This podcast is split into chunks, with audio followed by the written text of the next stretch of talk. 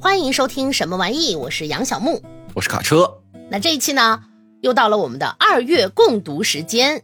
这一期的共读书目，大家都已经提前知道了啊，那是我们精心准备的《逛动物园是件正经事》。说精心绝对没有错，因为我们俩之前也是商讨了很久，觉得过年一定要读点哎让人舒服的、愉快的书。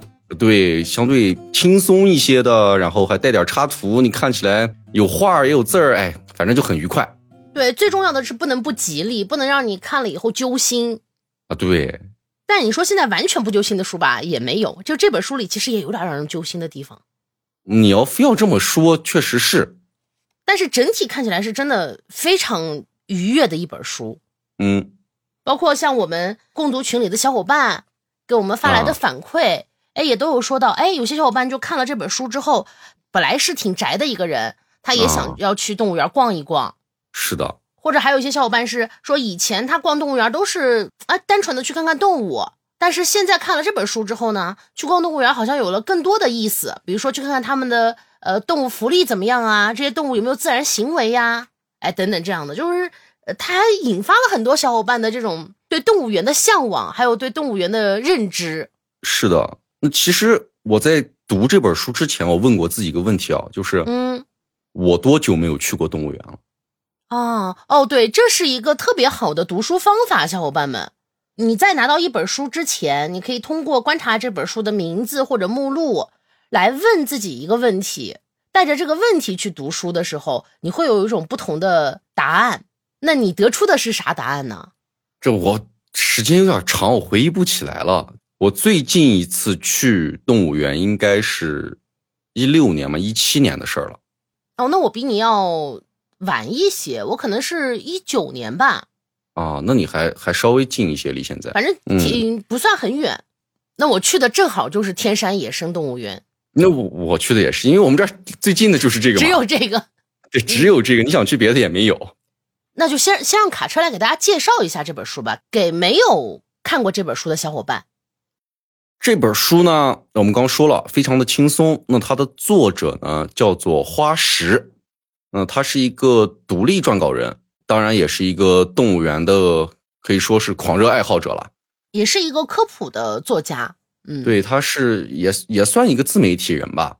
那他出版的有一些作品，包括《听说你也是博物学家》《头骨之书》《邪恶虫子》等等。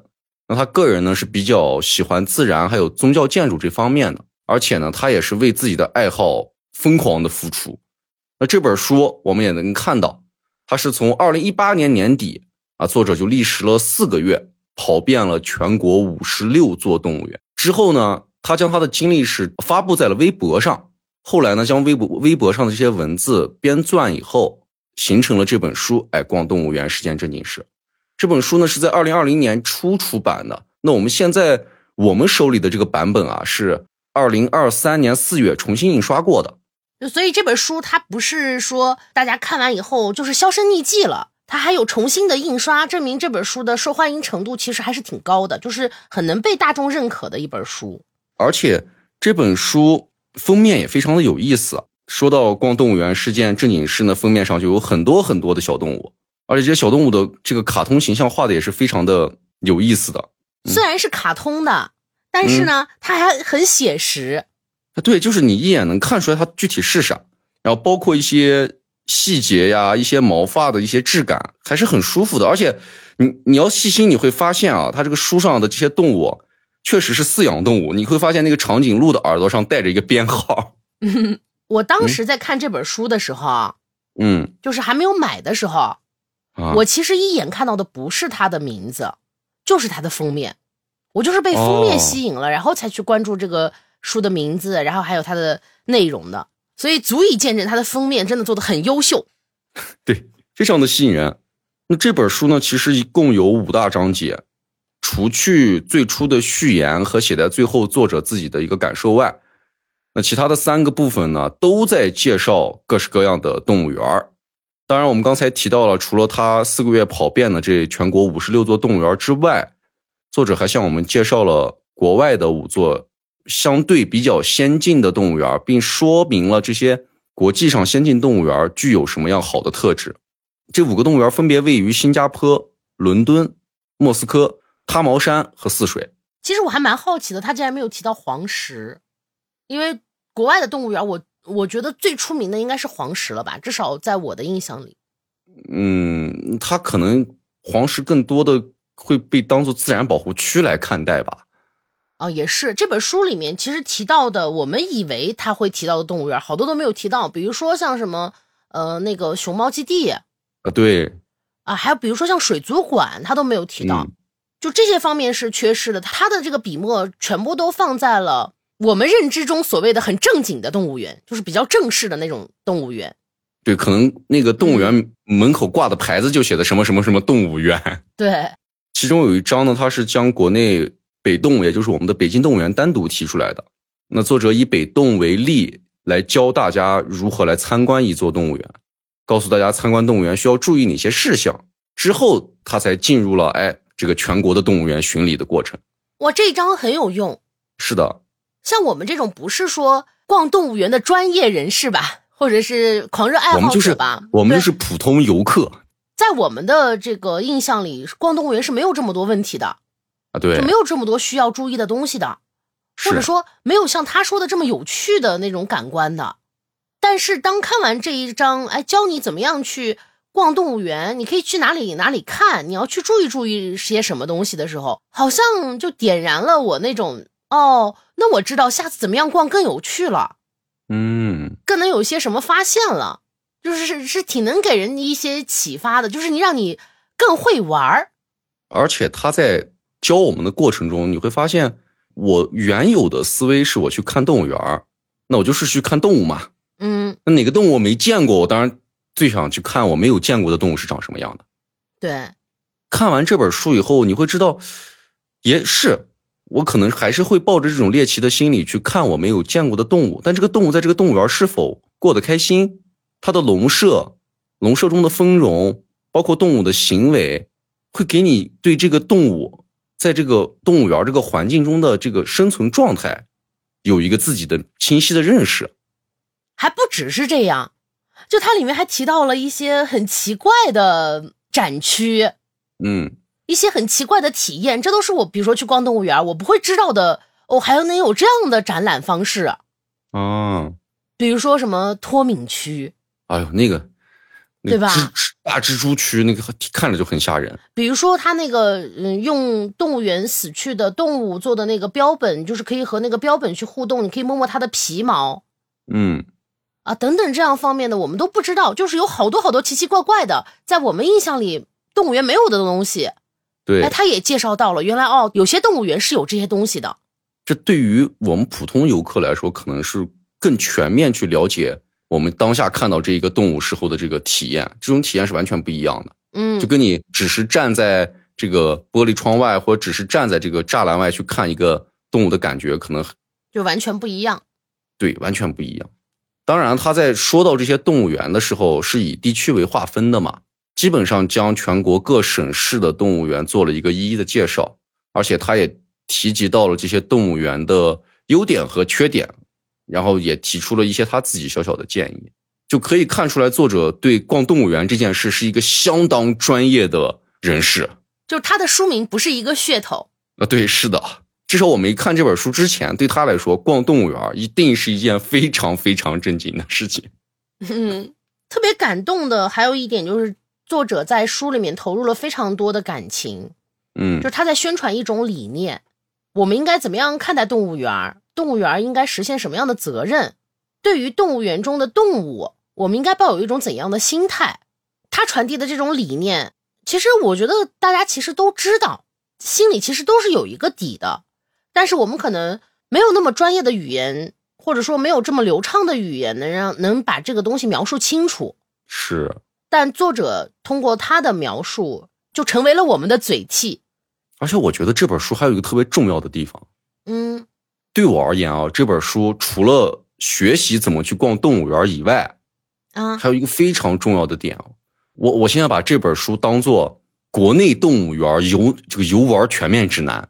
哦，就我会把它放起来，如果某一天我要去某一个城市，我对这个城市的动物园感兴趣，我一定会提前把这本书掏出来先看一看有没有这一家动物园，然后看是作者是怎么介绍的，以这个为前提再去看那个动物园。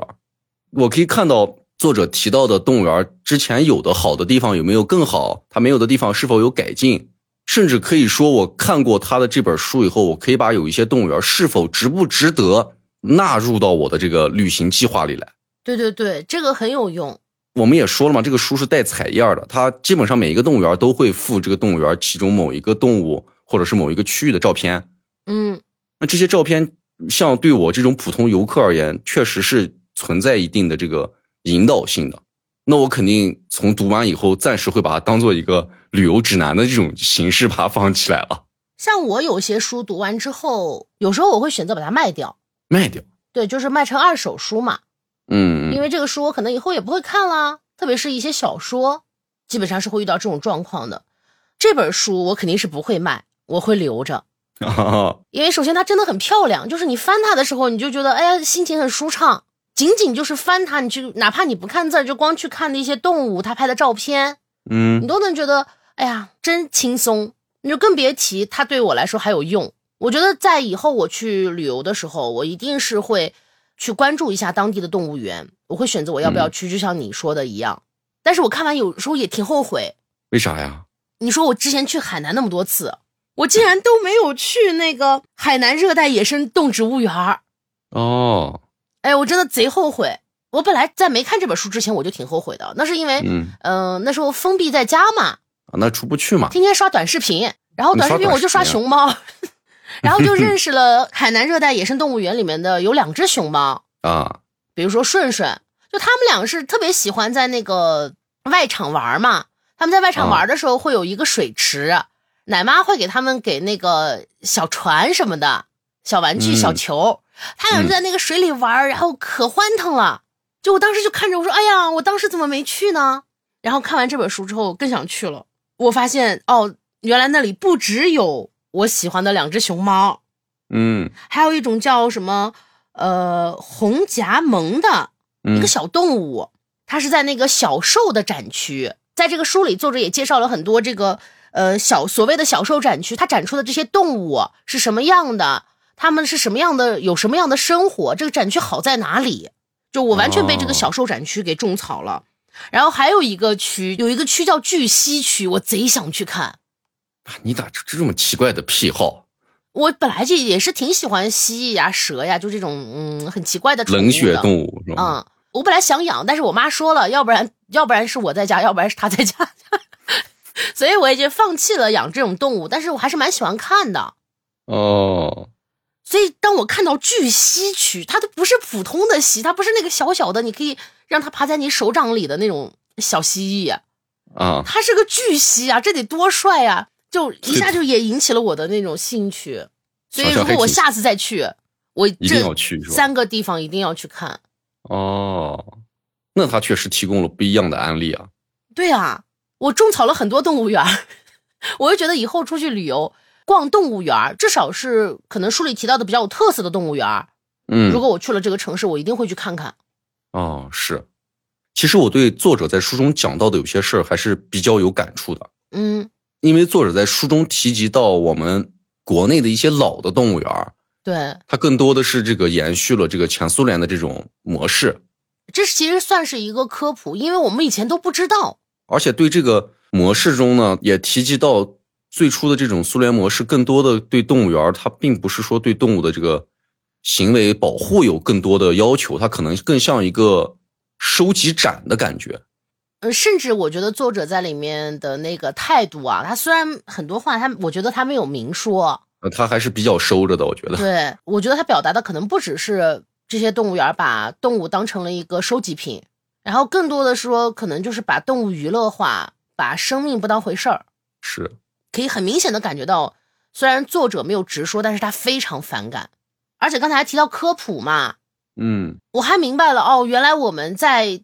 在我们去参观的时候，我们所谓的这个展厅的样子叫坑式结构。是，对于这种坑式结构，我看过，但是我不知道它叫什么。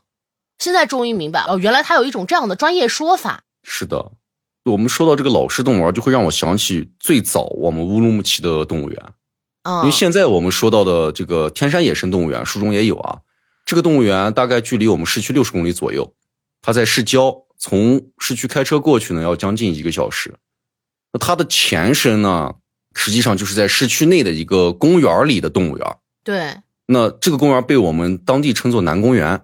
这个动物园基本上就是作者在书中提及到所有那种老旧动物园的特征都有，啊是有那有那种狭小的笼舍啊，对，动物表演，狭小的笼舍啊，那些我还记得很清楚，那些狼呀、豹子呀都会在水泥地的那种铁笼子里转圈。南公园的猴山也很小，嗯，那熊坑里的这些熊经常被游客喂的这种膘肥体胖的，见人就拱手作揖。但是对于南公园而言，上小学的我啊，能在动物园里看到犀牛、河马、啊黑熊、猴子这样那个电视节目那个动物世界里才有的真家伙的时候，嗯，还是能感觉到自己有那种非常的新奇和有趣，会很，兴奋觉得很。震撼。是当时的笼舍很简陋，管理也非常的混乱。我就记得一件事情，呃，在养孔雀的地方，围地就像铁丝网圈成的鸡圈，而且那个铁丝网的缝隙非常的大。我记得特别清楚，我爸带我去看的时候，孔雀林场下了一个蛋，我就记得是我还是我爸把手伸进去，把那颗蛋捞了出来，装进口袋里带走了。你吃了？带回家以后呢，啊，好像是煮了被我吃了，但是我现在完全记不起来孔雀蛋是啥味儿了。因为太小了。可想而知，当时动物园的管理和设施是如何的简陋。对，也可想而知，我们当时的素质真的很低。对，就我们当时没有完全就就当时的这个游客没有意识到哦，下蛋或者说对动物造成的这个事情是不对的。就我刚才说的素质低，不光是指你，也包括我自己。以前不知道的，以前我去看那个大象的时候，也是在南公园，嗯，就是你只要花钱，就可以给在这个大象投喂，然后你还可以花钱去骑大象去照相。以我们当时的这个素质来说，我们没有嗯学到这些知识，这些都是我们长大之后才明白的。是，其实你觉不觉得这有点像我们养小猫？嗯，我刚开始养猫的时候，根本不知道猫要吃猫粮，就我吃、啊这个我们吃啥剩饭，这猫就吃啥剩饭。小时候家里养宠物基本上都是这样的嘛。对，就我咱也是到后来哦，养了猫，然后慢慢的开始学这个养猫的知识，怎么样能让它更健康，我们才知道哦，嗯它要吃什么，要吃这样那样的东西。对，就是我觉得素质这个东西是一个循序渐进的过程，要随着我们的认知的不同、认知的增长，然后慢慢去累积的。我觉得就是如果小伙伴们跟我们一样，或者说大家在评论、在发表自己的这个感想的时候，提到了小时候做的这些很没有素质的事情。因为大家也不需要去抨击，因为就是那个时候的我们太老了，像十几年前了吧，十几年不止，我觉得跟二十年了可能都得。反正就是很久很久了。那是，那个时候确实就是没素质，就没学到这些东西。但是只要我们是不停的去接受这些新的看法、新的认知，那这些东西自然而然就会改变的。对，而且我们个人也在进步的过程嘛。嗯后来随着城市发展，那动物园自然也就规划到了我们刚才说到那个城郊的山里去了。然后从动物园变成了改名，变成了天山野生动物园。对这个新建的天山野生动物园，我一共去过两次。我就不一样了，我只去过一次。我一共去过两次，第一次很早了，就我中学的时候，学校组织的郊游。那哎，那是我第一次去天山天山野生动物园。哇，你们学校真好！我们学校从来没有带我们去过野生动物园，基本上就是市区的公园。有可能是因为我们学校属于这种铁路子弟学校，他可能比较有钱吧。哦，因为当时学校也没有交到地方嘛，我们属于自己的铁路上自己的学校，可能这个资金会比较充裕哦，你这样一说，我突然想起来，我小学的时候啊。是去过一个不知道，我现在已经忘了名字，不知道是哪儿的小公园了。啊，但那是我第一次坐火车，坐火车去公园火车就那种绿皮火车，早晨去坐火车，哐哧哐哧哐哧，可能半个多小时就到了。你去的西西站公园可能 我也不知道是哪个公园，就现在已经很模糊了。但是那我的印象里只是那是我第一次坐火车。就我我中学这一次的动物园经历，记忆相当的模糊。那我现在唯一有的印象，就当时我记得动物园里的猴子啊是散养的，我就记得特别清楚，它会冲上来抢同学的零食，吓哭了不少女孩子。这就是我第一次去动物园的经历，去天山野生动物园的经历哎，历。我去天山野生动物园没见到猴子，我不知道是因为现在好像把它就重新圈起来了。我不知道是因为啥，是因为我走错地儿了，没没看上还是怎么回事？我没看到猴子，没逛上我对、啊我去的时候是夏天，哦，但是我看到星星了。你看到了？哎，说到星星啊，那我就必须要说一说我们书中提到这个老流氓加库。嗯，这是我第二次去天山野生动物园，把我震惊到的地方。那书中也说了，这个当时动物园把家库买回来的时候是当黑猩猩买的，结果人家是个窝猩猩，就说白了，动物园捡便宜了。对，那像书中说的一样，这个家库是真的会抽烟，而且我是亲眼看着他抽烟的。它的内设是一个玻璃的外墙，墙跟地上的水泥墩子之间是有一定的空隙的。当家库看到有游客在抽烟的时候，他就会用手指指在玻璃上，示意你把烟塞给他。他还会用手指指一指玻璃下面的缝隙。当你把烟点燃的香烟塞进去以后，它就会拿起来抽，而且会跟人类一样用鼻孔吐气。我记得很清楚，当时在他的外设那一圈围了很多人，就所有的人都在那看，看着这个猩猩抽烟。对于当时的我而言，我觉得这也是件新奇事。我说你要说投喂啊，即使在现在在动物园也是会出现的情况，但是而且还挺多的，甚至，哎，这个待会儿再说吧。嗯，但是你让猩猩让一个动物去抽烟，让我觉得这件事情简直无法去想象。但到这儿其实都不是最炸裂的，最炸裂的你知道是啥吗？嗯，加库的居住的这个内设，虽然它这个防投喂的这个玻璃的这个墙很高，但是没有顶子。有时游客就会把喝完一半的矿泉水或者是饮料，连瓶子一起抛过几米高的玻璃墙，落在加库身边。哦，家库呢就会非常熟练的拧开瓶盖，将里面的饮料或水一饮而尽。接下来呢，他会对着瓶口撒尿。当瓶子里存了一定的尿液之后呢，嗯，这个老流氓会把瓶子举起来，装模作样的观察，还会凑上去闻一闻，甚至会做这种假装要喝的这种动作。那玻璃前的游客是刚看过加库抽烟的，然后又看到了这个猩猩做了这么傻的动作，都被他的这个行为所吸引，甚至会觉得这个猩猩会把自己的尿喝到嘴里。嗯，就在这个时候，加库会猛地将瓶子向上扔出去，会把尿液和瓶子一起扔进人群，哦，就像甩瓶盖是打开的，甩着扔出来，嗯，然后你就会看到一群人类被淋了一头的猩猩尿到处抱头乱窜，嗯，然后你还会看到加库恶作剧以后开心的满地转圈儿。幸好当时我离那个玻璃比较远哦，嗯，否则我觉得我也尝到猩猩尿是啥滋味了。那是难得的一种体验，就就他的这个行为，我都觉得有点报复的这种情况出现了。因为我去的时候，我是没有就已经没有这样的行为和这样的机会了。动物园已经有所改正，就是不会再造成这样的问题了。但是听你的形容，会让我觉得好像这时候人成了猩猩的丰容。是啊，他在跟你，他在跟人类在做着一种，交互就搞不清楚是谁在看谁了。他在看你们的反应，他很高兴。对他，他戏弄了人这一群人以后，他也很高兴。嗯，当然我因为去的时间比较长嘛，一六年还是一七年了，近些年再没有去过，也不知道递烟的那个缝隙，按书中说的应该是填平了，填平了，我去了，就是也改了。啊，那它的那个内设应该也是加了一个顶子，或者是加了一个挡挡着的盖子，应该不会有人再把瓶子扔进去了。还有一种就是还分了两层，就是还有哦可以让它攀爬呀、玩闹的地方，它会在那个地方转圈圈，然后就突然之间把脸怼过来吓吓你。哦，那那比原来确实改进了不少。我觉得这也是动物园的一种进步吧。是，但说到进步呢，我觉得我对天山野生动物园的印象并不是很好。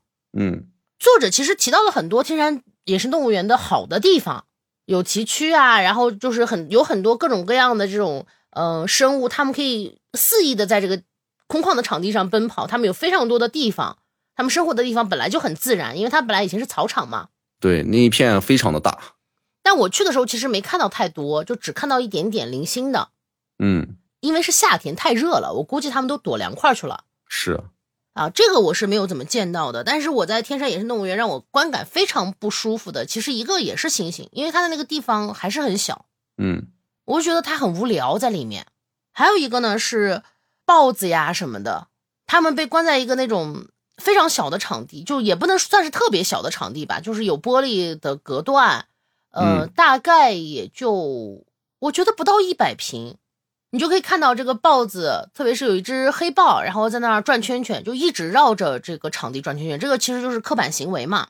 是的，这个刻板行为这个东西呢，我以前也不知道。我其实是在开始刷熊猫的时候，哦，我才了解到，哦，原来动物的这种行为叫做刻板行为，不断的去重复一种动作，是因为它实在是太无聊了，它没有事情可以做，就抑郁了。其实是。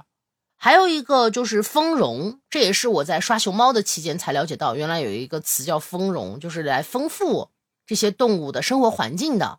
嗯，那刚才说到这个豹子，就是这些区域，我虽然看着这些动物很高兴，就是能真正见到它们了，但是他们只在那里面转圈圈，就让人很不舒服。然后还有一点就是猛兽区，狮子、老虎、熊。天山野生动物园是我们到一个地方把车停在那里之后，它就有一个走廊。你可以通过走廊一直走，然后你就可以经过这些各种各样的猛兽区。猛兽还是在坑里的这种情况。对，它还是那种坑式的嗯展区，就是人居高临下的看着这些动物们。那个场地，你说它大吧，我觉得也没有多大。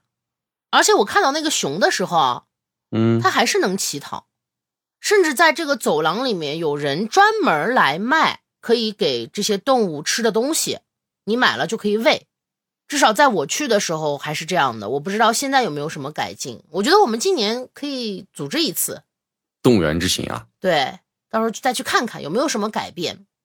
但我觉得这个坑式的结构肯定是不会改变了，这种大体的东西应该不会变。但是这个要看看有没有什么，再有没有什么让你去喂动物的这样的事情。嗯那坑式的这种结构改变，估计就要大的翻新和整修了。目前我们还没总之吧，我觉得新疆的这个天山野生动物园呢，在某些方面还是挺落后的，包括指引，特别是看到了书里介绍的一些动物园，他们做的这种科普是展板那么的有意思。对他们的展板做的很好就，不光是展板，然后还有啊，还有像那个长春动植物园，他们还做了很多小雕塑。嗯，然后在呃上海动物园，它的科普里面还包括了，就是我前面说到的，可以呃去摸这种动物的皮毛，可以和去世的动物有所交互，你能更了解这个动物。就这样的都没有，我觉得这是我们这边的动物园的一个很大的问题。但是相较于科普的落后，可能我觉得改善动物的生活环境要比科普还更重要一些。是的，呃，借着这本书吧，我就吐槽一下天山野生动物园。以后希望我每一次去它都会有所改进。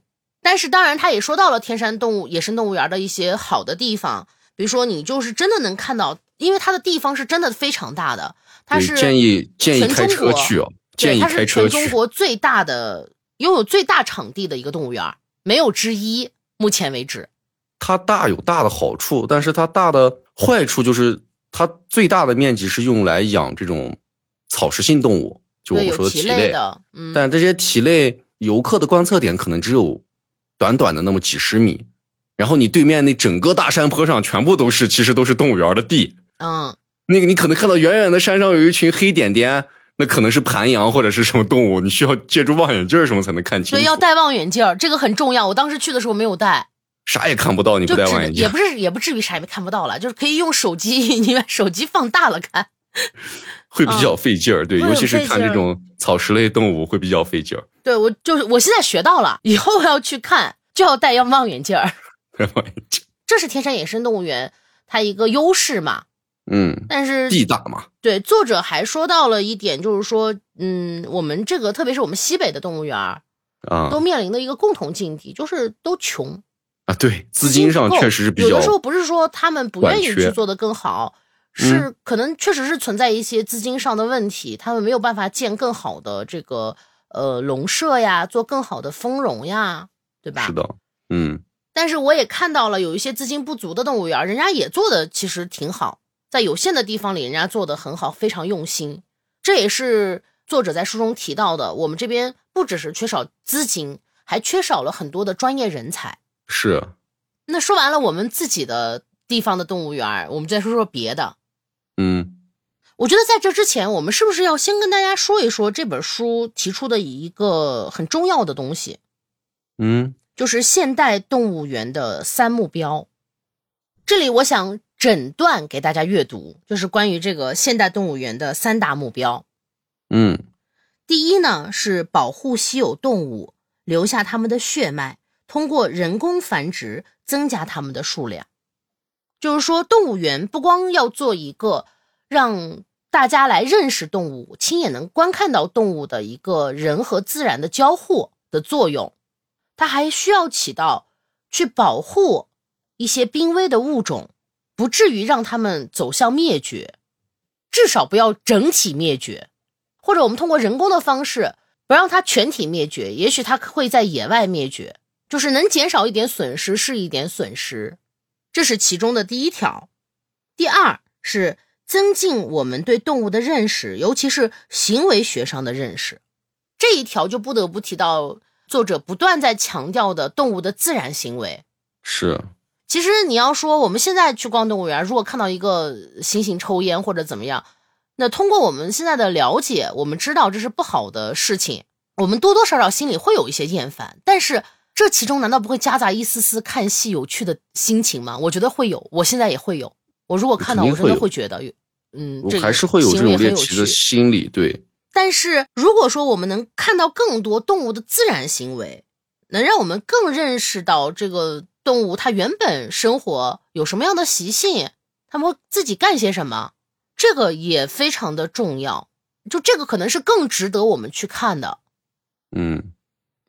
然后第三呢，是为公众提供自然教育。这个教育其实就包括我们认识动物的习性，我们要怎么样去对待动物，我们和大自然如何相处，这三点是作者在书中不断提到的现代动物园的三大目标。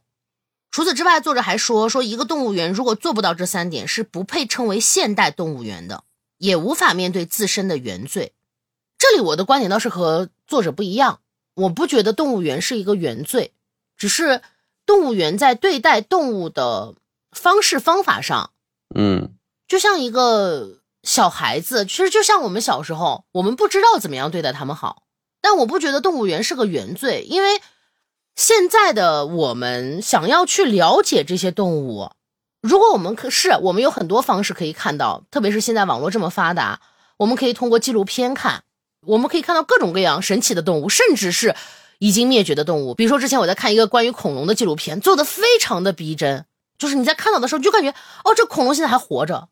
但是，哪怕我觉得以后是 VR 很普及了，也不会像你能亲自去看到动物带给你的体验，它一定是不一样的。就是亲眼看到和从网络上看，呃，哪怕是 VR 上看，这种观感是完全不同的，心情也是完全不一样的。所以，我觉得动物园是一个人类社会必要的设施。可是，当然，这不得不面临什么，比如说买卖动物呀，或者是对某一些动物造成伤害这样的问题存在。这当然是有的，但是我觉得我们就是需要慢慢的去改进它。动物园的意义可能就是在于让人类先爱上自然，爱上这些动物，因为你不爱它，你怎么样知道保护它呢？你都不了解它，其实就更谈不上你要去如何保护它了。而且动物和动物之间，我觉得也是不一样的。就它们每一个，只要我们了解的够多，你会发现每一只它们的性格都不同。比如说，我看萌兰，哎，它就是非常活泼，就像它的背景音、它的 BGM，阳光开朗大男孩一样。但是你看花花，哎，就是感觉是一个文静的、憨憨的小姑娘，不是那种活泼型的，而是那种很恬静的、惹人怜爱的。就它每一只的性格都不一样。那还有一些动物喜欢自己喜欢表演。所以，对于原罪这一点，我不太认可。我反而觉得它是一个让人和自然能真正的做到相互了解、相互尊重的一个非常重要的桥梁。我更多的从原罪这一块来说，可能角度不太一样吧。在我看来，作者可能所说的原罪，除了我们提你刚提及到的这一方面，更多的是从动物园的开始来讲。因为所有的动物园最初基本上都是通过野外捕捉野生动物的。那如果从这个角度来看，如果说现在的动物园大家更多的以繁殖，然后通过内部内部的这种交流学习，获得新的动物的展示，或者是获得新的动物的地区的繁衍和保护，我觉得这没有问题。但如果说野外捕捉野生动物这个现象不被杜绝，那它的原罪依然还在，因为目前在动物园。来说，这种情况依然存在。即使你从，即使说我动物园自己不去野外捕，那我从别的地方去买回来的这个野生动物，也有可能是偷猎者或者是某些机构从野外捕捉的。那这个原罪可能是在这儿了。但我认为这是人的原罪，而不是动物园的原罪。或者说，我希望的动物园是一个像我刚才说的比较理想的状态。但这个的需求是需要人来完成的。就与其说动物园有罪，不如说是人把自己的罪推给了动物园。当然，这个也不是我们能探讨的东西啊。这本书没有这么的 严肃。嗯嗯，哎，你有没有对书中的某一种动物产生了不一样的感觉，就好奇或者是一些特殊的情愫？嗯，我没有太理解你的意思。你先说说你的，我来理解理解。我就对一种动物产生了一种奇怪的感觉。这种动物是来自昆明动物园。有一个大额牛，也被叫做独龙牛。那据说呢，这个动物是印度野牛和家养牦牛的一个杂交种，而且肉质鲜美。而且你看这个图片啊，咱咱咱就说看图片，是有一这个这个昆明动物园，它这个作者是拍了一张这个大额牛的图片的。嗯，我觉得就跟普通我在农村里见到的肉牛没没啥区别。呃，确实看不出来太大的区别，我觉着。就是如果你在大街上你看到它，那跟普通的牛，我觉得没有任何区别。那虽然啊，作者也说了，那个动物园的这个员工当然不会去吃它，但对于这种动物，我就产生了一个好奇。那首先它的这个来源，它是野牛跟家养牛的一个杂交种。那我第一个好奇就是，就这个动物有必要放在动物园里吗？它是不是这个可以？这个繁殖起来给大家养着当肉吃，他都说了肉质鲜美，那到底好不好吃，能不能吃？那我就带着这几个问题，我去网络上搜索了一下，我才发现这个牛居然还是二级保护动物，吃是肯定没戏了。但是这个动物确实是让我非常意外的，就是其他他所有拍到的动物，不管是好看的、你喜欢的、漂亮的，还是丑的，还是新奇的。都是你看了就知道这个动物是不能吃的，但这大和牛就是让我看了就觉得它像一个能吃的普通的牛，结果它还是二级保护动物，这确实让我非常的意外。嗯，动物园养了好多这样的动物呀，你说像鸵鸟，鸵鸟蛋你应该吃过吧，对吧？好像吃过，但我而且其实保好多保护动物咱应该都吃过。我比如说咱们在读那个《遥远的向日葵地》，就一月的共读李娟那本书，嗯。他不是提到了黄羊吗？啊，对，那个我小时候吃过。那是小时候嘛？这但你黄就是它也是保护动物，其实。但其实你把黄羊放在这儿，你能明显的看出它跟你家就跟我们吃的那个绵羊啊、山羊那就不一样。你你能知道这玩意儿可能不能吃，但是这大鹅牛你放在那儿。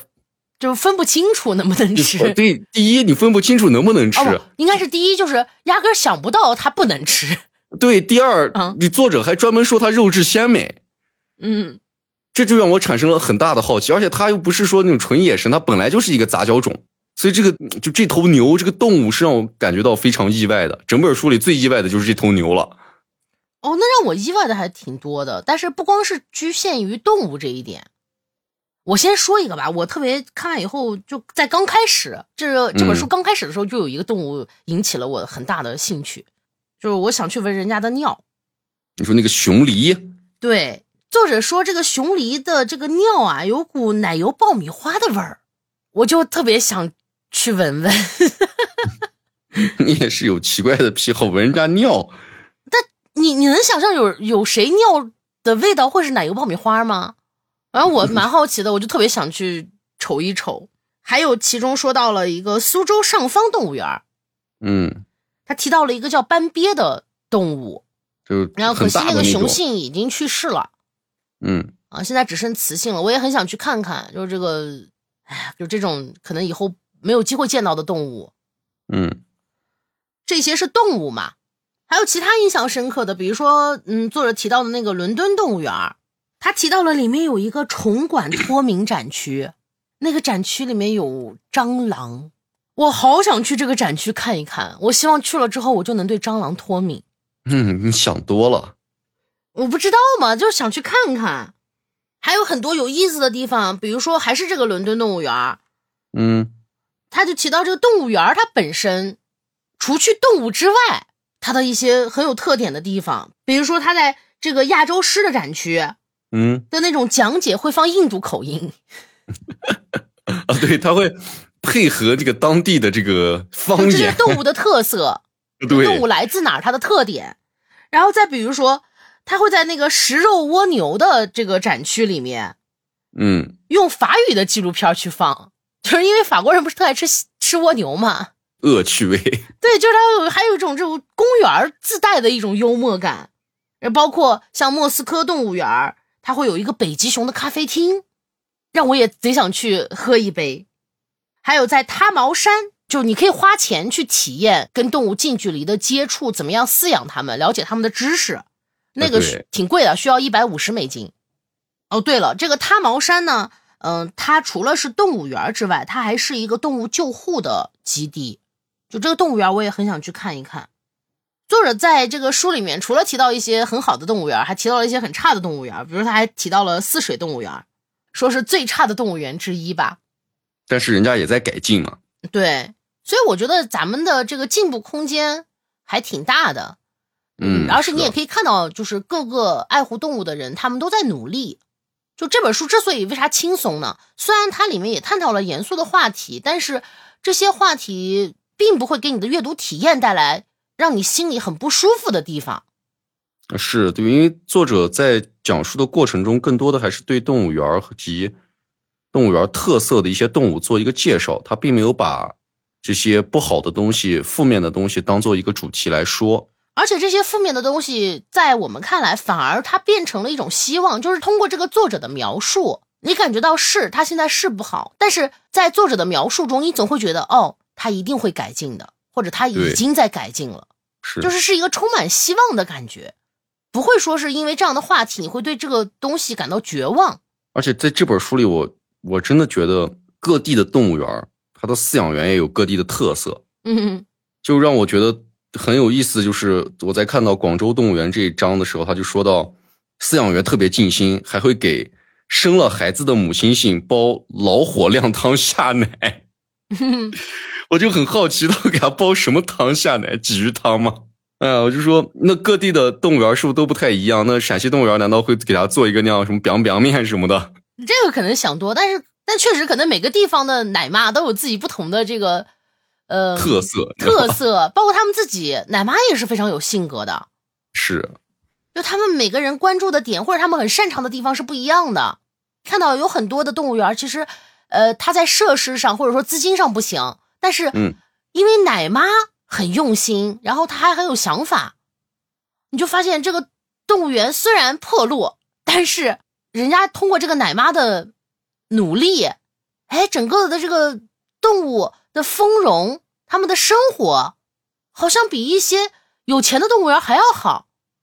就足以也可以看出来，其实我们各地的动物园也是有这种非常优秀也非常喜欢动物的工作人员存在。在我们看来，其实他们也也非常的可爱，嗯，而且他们确实能让我们看到他们所存在，就他们所带给我们和带给动物的那种温暖。那聊了这么多，你有没有什么种草的动物园呢？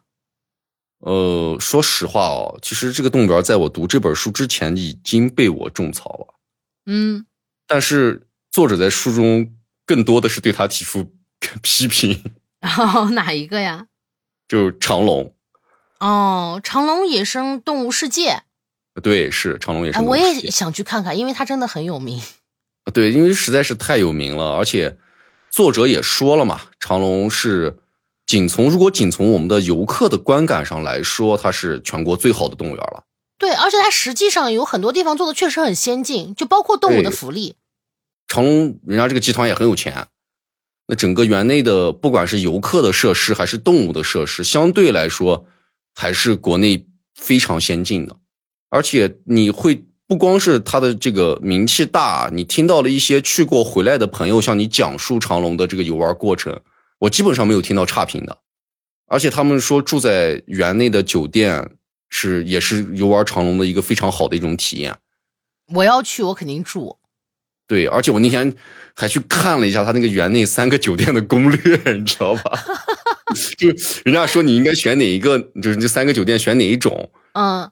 还按季节和时间可能分配，比如说这个季节人多，你可能可以考虑去别的酒店，或者你想看某一个动物，你可以考虑去住某一个酒店。那我就不选了，我一天住一个。你 你要在那边玩玩好几天呀？先玩，先按三天三天的玩嘛。先按三天打底是吧？啊，对，先按三天玩嘛。嗯。但是啥时候去就不说不好了，是也许退休之后去。读长隆这一个小节的时候，我们可以看到。虽然作者说长隆是咱们这个国内确实比较好的动物园，但是你也发现作者越是对好的这种动物园，他越苛刻。嗯，他会提出很多更好的要求。那他就提及到了长隆的这个动物表演的变化，也提及到了长隆对这种奇特的动物过分的追求。嗯，包括什么金虎、白虎，那也提及到了长隆这个对这个动物购买可能造成的也是动物捕捉的这个情况。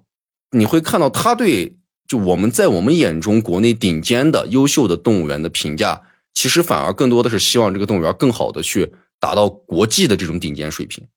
对，但是其实作者在书里说到的国际上的这个嗯一些比较知名的这些动物园，他也有说到这些动物园的问题。是，他还是以一个比较客观的视角来看待这些事情的，就是好的地方我表扬你，我推荐你，但是不好的地方。呃，我也要说说你，是，所以就从这章我也能看出作者的这个良苦用心，可以说是。那当然了，我们说了半天，长隆确实是我目前这本书中最想去的动物园。哦，你现在是最想去长隆，就是你指的是国内的，不啊？国内对我我我不算国外，对国外的这些，我只说国内，因为。国外的更渺茫，我们先以国内为标准吧。啊，你最想去的现在是长隆的这个动物园？是的，我最想去的是南京红山森林动物园。哦，我以前就啊也没有以前了，就是我，哎呀，刷熊猫开始，我就刷到了很多动物园，然后那个时候就有点种草红山森林动物园。嗯，因为我感觉他们对动物，至少我看到的视频里面对动物都特别好。嗯，我刷到过一个视频，就是那个老虎在一个空中的那种隧道上走，这书里也有提到嘛？啊，对，一个栈道一样的，好像还对游客撒尿了，就游客在底下望着他，而不是说人俯视动物。那时候我就挺种草这个红山森林动物园的，然后在看了书之后，我更想去看看了。它里面有一些的理念和一些设施。是，确实是国内我没有，而且一是没见过，二是没想到。他提到了这些猛兽的居住环境，隔一段时间会通过这种栈道的方式给它进行一个转移，让它有新的这种体验。嗯，对，特别是他在里面提到的中国猫科馆还有猛兽区这两个这两个地方，我极其的特别的想去重点看。嗯，因为反正猫科动物爱好者嘛，你知道的，大的小的都是猫，是吧？对，大的小的只要是猫科动物都爱嘛。对，都想去瞅瞅，这是我最想去的一个动物园，就头号种草。啊，那其次呢，就是你说的长隆，我也想去看看。然后还有一个是郑州动物园。郑州？对，这是我之前完全不知道的一个动物园。也是因为熊猫吗？不是，他在里面不是介绍了一些明星动物嘛？比如说叫那个尼寇的大猩猩。对。还有像这个就是有一只的那个大象巴布。嗯。我倒不是因为这些明星动物，当然明星动物我也想去看，我也喜欢。但我比较种草的是他的那个大食蚁兽馆。大食蚁兽啊？对，长鼻子的那个。对，就这个是我还蛮想去看一看的，觉得嗯，觉得应该很特别，因为我没见过，哦，我们我也只在电视上见，没有见过真的。对吧？对，那这本书聊的也差不多了，喜欢的嗯小伙伴们真的可以自己去看一看。嗯对，而且这本书的纸质版体验非常棒。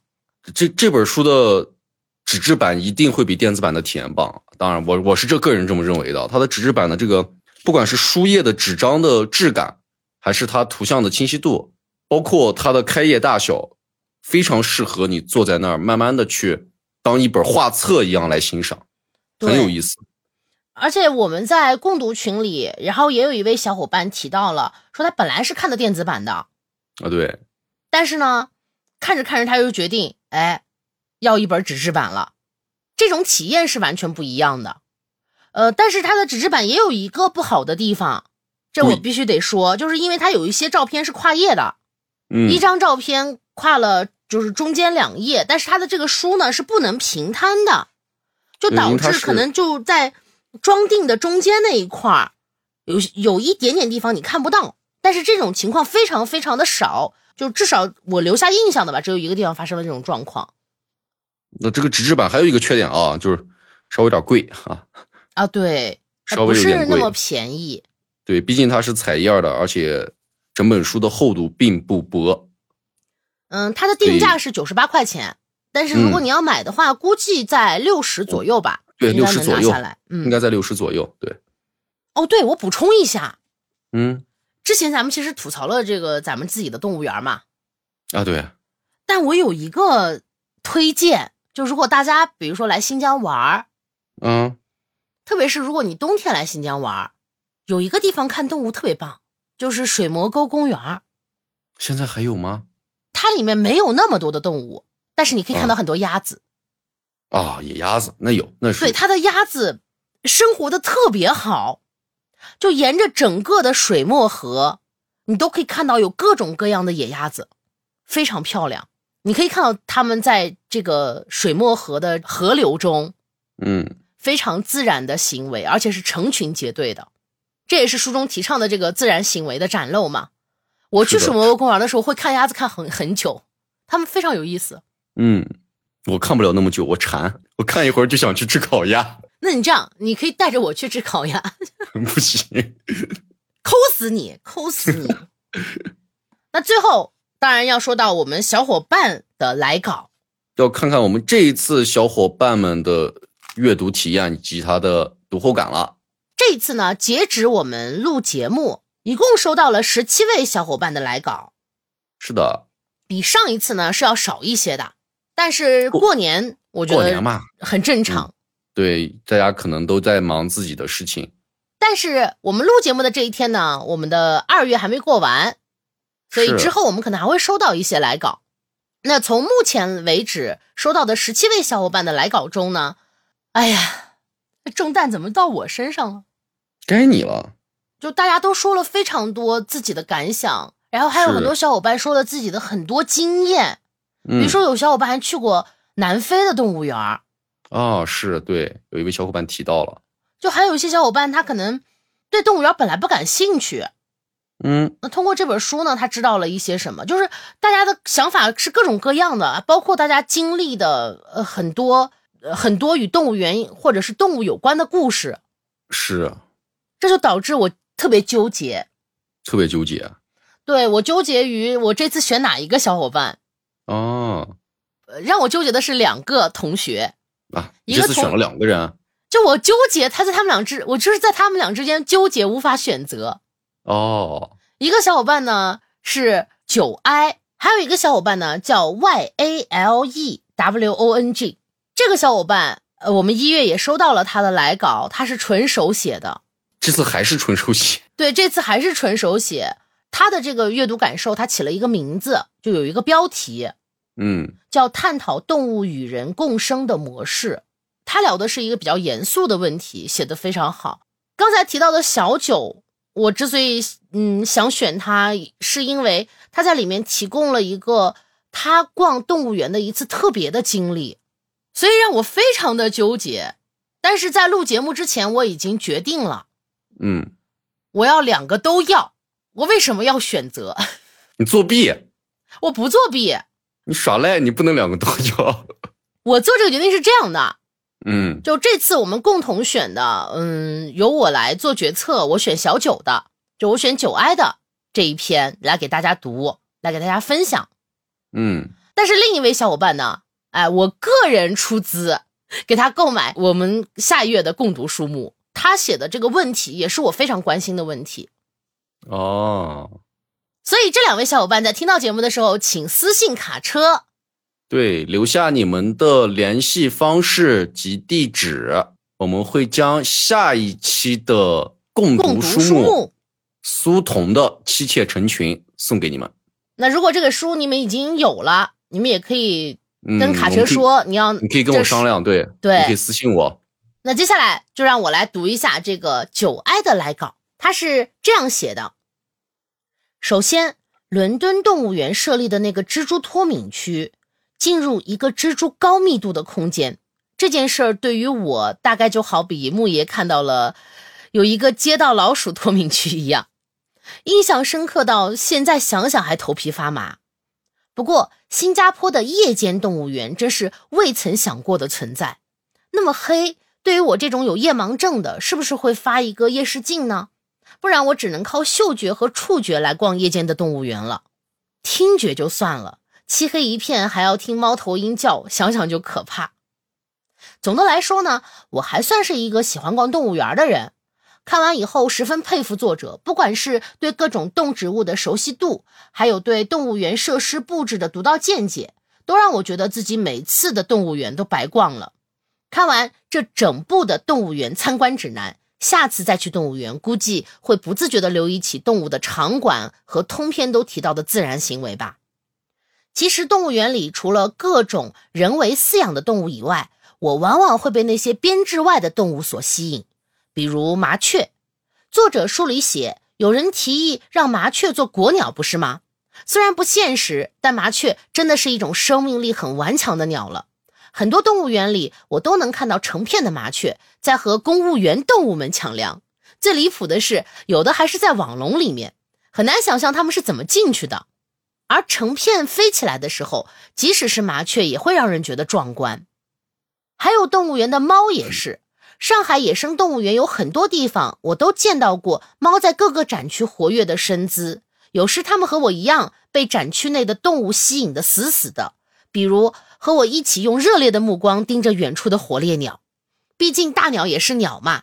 有的时候它们又是展区的一部分，比如在车型的老虎场区，我就见到一只躲在角落和老虎一起晒太阳的橘猫。本来车走得很快，偏偏还是橘猫，差点以为是什么珍稀的迷你老虎品种。当然，书内介绍更多的还是那些编制内的动物，而在这些动物里。要说印象最深的，果然还是红腹锦鸡，它几乎满足了我脑海中《山海经》里描述凤凰的所有想象，以至于很长一段时间，我都觉得它们一定有悄悄住在学校的梧桐树上，只是我不够仔细，没有找到过而已。说完动物，再说说动物园儿。我印象最深的动物园，反而不是书里的，说起来是十多年前了，和同学穷游去了一个小地方。在一个需要爬坡才能见到的小巷道中，建了一个动物园。因为有大把的时间，加上门票非常的便宜，就决定进去逛逛。看门的是一个老大爷，听着广播，收了门票钱就放我们进去了。那几乎不能称之为动物园，在山坡上圈了一只手数得过来的笼舍，基本就是水泥地加死气沉沉的动物，只有猴子的笼舍比较活泛，上蹿下跳的看着我们。我们正嘟囔着遇到了诈骗动物园，想用手里的面包还是辣条类的东西去逗逗猴子，具体拿的啥已经记不清了，只记得门口盯着我们的大爷，从原本悠闲的模式瞬间切换成了高达战斗模式，用百米冲刺的速度冲向我们，一边跑还一边喊：“他们不能吃这些！”吓得我们愣在原地，动都不敢动。大爷见吓到了我们，又恢复了和蔼悠闲的样子，带着往他的门岗走。顺便给我们讲了这个动物园的来历。原来大爷原本呢是一个动物园的老员工，很多动物都是他在细心养护。但后来那个动物园关门了，那些年轻健康的动物被其他动物园挑走了，剩下一些老弱病残，没有动物园愿意收，而放归野外，更是几乎判了这些动物死刑。大爷不忍看到自己曾经的宝贝最后竟是这种结局，于是几经周折弄了这个小园子，叫我们去门卫，也是给我们看他最宠的一只猴子。这时候我们才发现门卫房里有只穿着肚兜的猴子，忘记是不是断了一只手，反正记得是哪里残疾了，正从肚兜上的袋子里掏吃的往嘴里塞。大爷说这只呆萌的猴非常乖，问我们想不想抱抱。我们当时非常有那个贼心，但没有人有那个贼胆。毕竟那猴的个头绝对称不上是小猴子。我问大爷为啥不向社会募捐，大爷说不想让人觉得他在拿这些动物卖惨赚钱，而且之后他也不想也没精力养新的动物了。等送走了这些老伙计，园子也估计就盘出去了。等我们再回到那个一眼就能望到头的园子。才发现，原来每个笼舍前面都用毛笔字认真写了每个动物的名字、特征、经历以及爱好和习惯。因为过去了很长时间了，当时的很多具体情况已经记不太清了。但那些动物即使被全世界嫌弃，依然是大爷津津乐道的宝贝。这份触动到现在还是很感慨。至于书里的动物园，印象最深的还是南京的红山动物园。因为一年内刚去过一次，可能是书出版的太早了，里面的网红动物明星一点都没有提到。白面僧面猴杜杜、水豚杏仁儿、考拉茉莉知名度很高，甚至有人专门奔着他们去的动物园。红山动物园和其他动物园最不一样的地方，应该是很多动物都有认养的牌子，尤其是一些明星粉丝团队。很多动物笼舍旁边都会有某某粉丝团认养的牌子。原本认养是疫情时红山为了活下去的举措，现在只希望认养的人越来越多，让这座动物园可以活得更长更久。对了，你们要去的话，请务必穿好运动鞋。整个动物园很大，很耐走。最后有当时拍的几张图，我试试看能不能一起发。九爱的阅读感想到这里就结束了。当然，他给我们发了几张图，因为我们是音频节目，所以也没有办法给大家展示啦。回头大家可以看看我的笔记，我会把这些图片贴上来。它里面提说到的那个被遗弃的破旧的老园子，确实很让人感到感动和欣慰，尤其是那个那个老爷爷的那种状态。对，他把那个猴子甚至当，我就感觉当做自己的小孩一样一直养着。嗯，就这种感觉。确实是能让你看到人和动物间的那种温存存在的，对，所以人间不只有险恶，还有真正的真善美。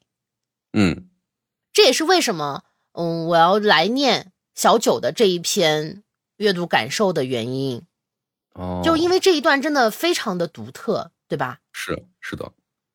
那么这两位小伙伴千万别忘了去私信卡车。对啊，记得私信我哦。那最后就到了我们的回复评论时间。嗯，你先来吧。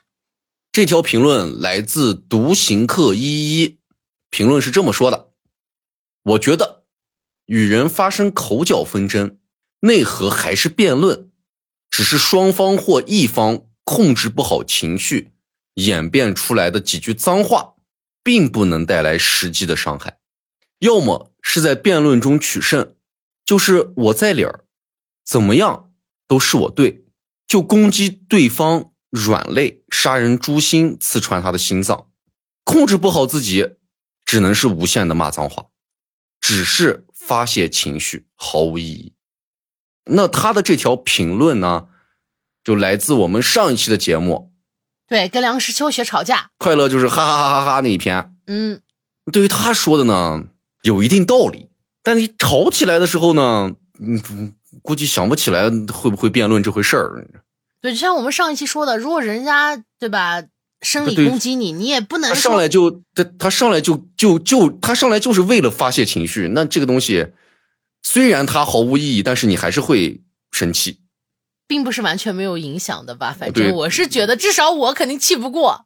对如果说这个人上来就指着我鼻子，给我一顿问候亲人，那你让我保持一个非常平静冷静的姿态，觉得他毫无意义，可能还是挺难的。那我肯定骂不过，对，有可能我会上手。等我想，等我想好要 啊上手，就你骂不过嘛，那咋办呢？有可能我真的就上手了。啊啊！这有可能等我想起来怎么回击他的时候，他已经扭头骂完走了。对，就是这个很吃亏，太吃亏了。很难，反正吵架这个事儿一定是一门学问。是的，就以我目前为止，我还是没有办法掌握啊。你你暂时还用不上啊，所以我就宅嘛，我尽量避免跟人吵架，尽量避免遇到陌生人跟大家发生口角冲口角的冲突。嗯，那你再说一条你的。那我就来挑呃，我们海龟汤那一期的博客，就是我们的第五十七期，我们讲了床上抽烟危险的那一期。哦，烧脑子那一期啊。对，这个小伙伴呢名叫马猴烧酒寒心，他说听了这期对海龟汤很感兴趣，希望小莫能继续讲讲剩下的故事。嗯，剩下的故事在什么玩意里估计你听不到了，但是呃有可能会在别的节目里听到。呃，总之就期待一下吧。然后海龟汤确实很好玩，很烧脑，我自己还蛮喜欢的。总之吧，有机会有机会咱们再继续玩。关于在床上抽烟危险这本书里的其他故事，呃，我再找机会跟大家分享。那么好啦，这一期到这里就结束了，小伙伴们挥挥啦。呃，等一下，最后拜拜之前被我们抽中读后感的两位小伙伴，记得私信我哦，一定要记得私信我。拜拜啦，小伙伴。还有其他事儿吗？没了，没了，没了。重要的事情已经提醒过大家了。拜拜啦。拜拜，拜拜。